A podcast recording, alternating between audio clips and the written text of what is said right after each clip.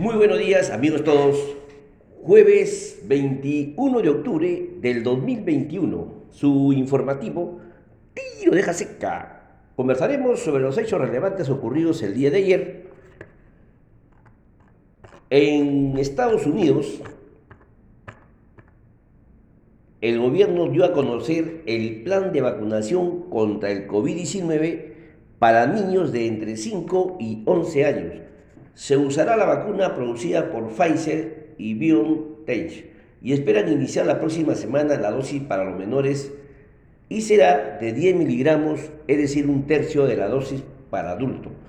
En Europa, la Oficina Europea de Estadísticas, Eurostat, informó que el índice del precio del consumidor, el IPC, en la zona euro, se incrementó en 3.4% interanual en septiembre, cifra más alta durante estos 13 años últimos. Otro hecho relevante es que la criptomoneda, el precio del Bitcoin, alcanzó un récord histórico al pasar la barrera de los 66 mil dólares debido a la gran aceptación que tuvo en el primer fondo cotizado de futuros en las criptomonedas en Wall Street. En Estados Unidos, la Administración de Alimentos y Medicamentos aprobó la dosis de refuerzo de la vacuna producida por la farmacéutica Moderna para las personas mayores de 65 años e inmunodeprimidas al menos dos meses después de la última dosis. Además, indicó que cualquiera de las tres vacunas autorizadas pueden usarse como refuerzos independientemente de las vacunas recibidas en las dosis iniciales. En Argentina, el gobierno congeló los precios de 1.432 productos hasta el 7 de enero del año 2022, con el objetivo de frenar la inflación que azota al país, que se ubicó interanualmente en el mes de septiembre en 53.4%. Y finalmente, China el precio del carbón cayó 8% luego que el gobierno evaluara intervenir en el mercado al considerar que el actual aumento del precio se debió completamente de los fundamentos de oferta y demanda.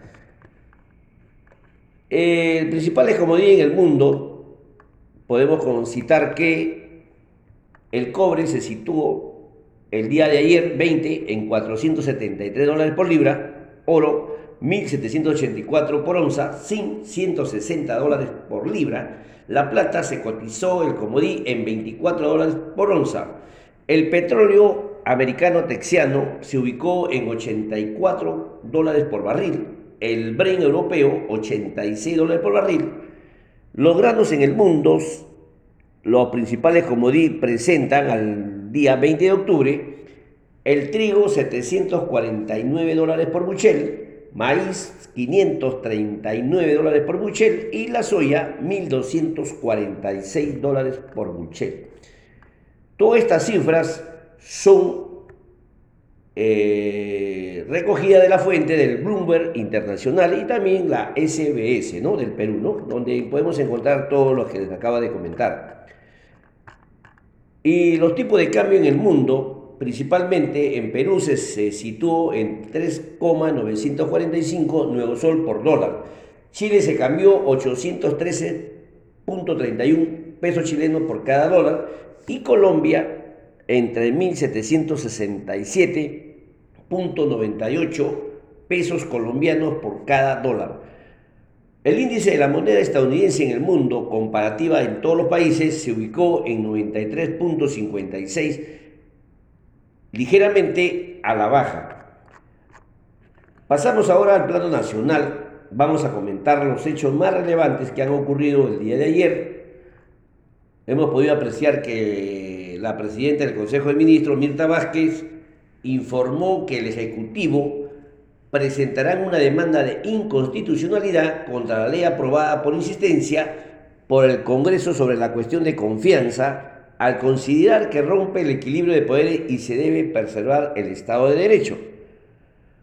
También la, presidenta del Consejo de Ministros acudirá al Congreso el lunes 25 de octubre a las 11 de la mañana a fin de solicitar el voto de confianza. También eh, se continuó ayer con la ronda de diálogo y se reunió con la bancada de Renovación Popular, Avanza País y el Partido Morado. Otro hecho relevante es que en Petro Perú, o perdón, Perú Petro, inició negociaciones con Petro Perú con el fin de que la empresa petrolera estatal opere el lote 1 localizados en Talara, Piura, a partir del 27 de diciembre, luego que se cumplan los 30 años del contrato de exploración y producción de petróleo que actualmente mantiene la empresa UNNA. Eh, finalmente, el subdirector de la Organización Panamericana de la Salud afirmó que el mecanismo COVA Facility no podrá cumplir su, compromiso de entregas al Perú de 13 millones de dosis de vacunas contra el COVID-19. En cambio, entregarían 3.8 millones de dosis de la vacuna de Pfizer BioNTech entre noviembre y diciembre, además de un millón de dosis de vacunas producidas por la farmacéutica china Sinovac cuyo uso en el Perú, aún no está autorizado. El tipo de cambio, como les comenté, en Perú cerró sin ninguna variación con respecto al día anterior, es decir, cerró en 3.9449 neosol por dólar. El BCR intervino en el mercado cambiario, eh, colocando 50.7 millones en su cambiario vendes. El MINSA reporta 26 personas fallecidas por COVID-19, cifras al 19 de octubre. Toda esta información la pueden ubicar en, los reportes diarios de la SBS, MINSA y el Congreso de la República. Bien, queridos amigos, esos son todos los hechos relevantes que les puedo comentar. Vamos a hacer, ampliar un comentario sobre el cultivo de la, coja, de la coca en Perú según data a la primera semana de octubre.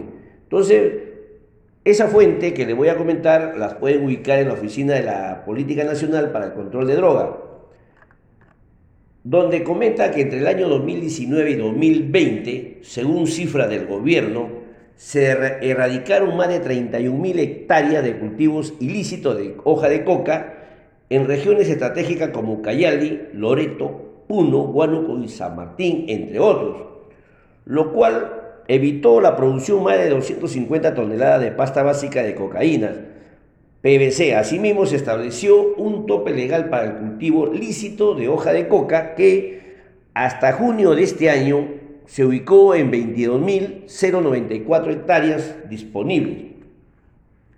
No obstante, de acuerdo con el informe de la Oficina de la Política Nacional para el Control de Droga de la Casa Blanca en Estados Unidos, el Perú marcó un récord histórico en cultivo de coca el año 2020, con una extensión de más de 88 mil hectáreas.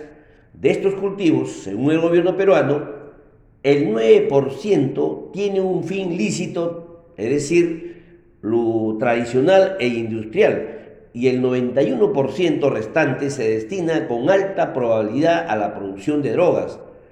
Uno de los factores detrás de este sostenido incremento es que la rentabilidad del cultivo de hoja de coca aún se mantiene alto en comparación con otros cultivos alternativos, sobre todo en zonas como la Convención, Coñipata, el Guayaba, el Bra y el Corredor Sur Amazónico Además, la capacidad de resiembra de estos cultivos es más rápida en comparación con el cacao, el café, el arroz, etcétera, etcétera. Por eso es que se hace más rentable el cultivo ilegal de la coca. A esto se suma la poca efectividad de las sanciones a los productores y exportadores de la cocaína en el Perú.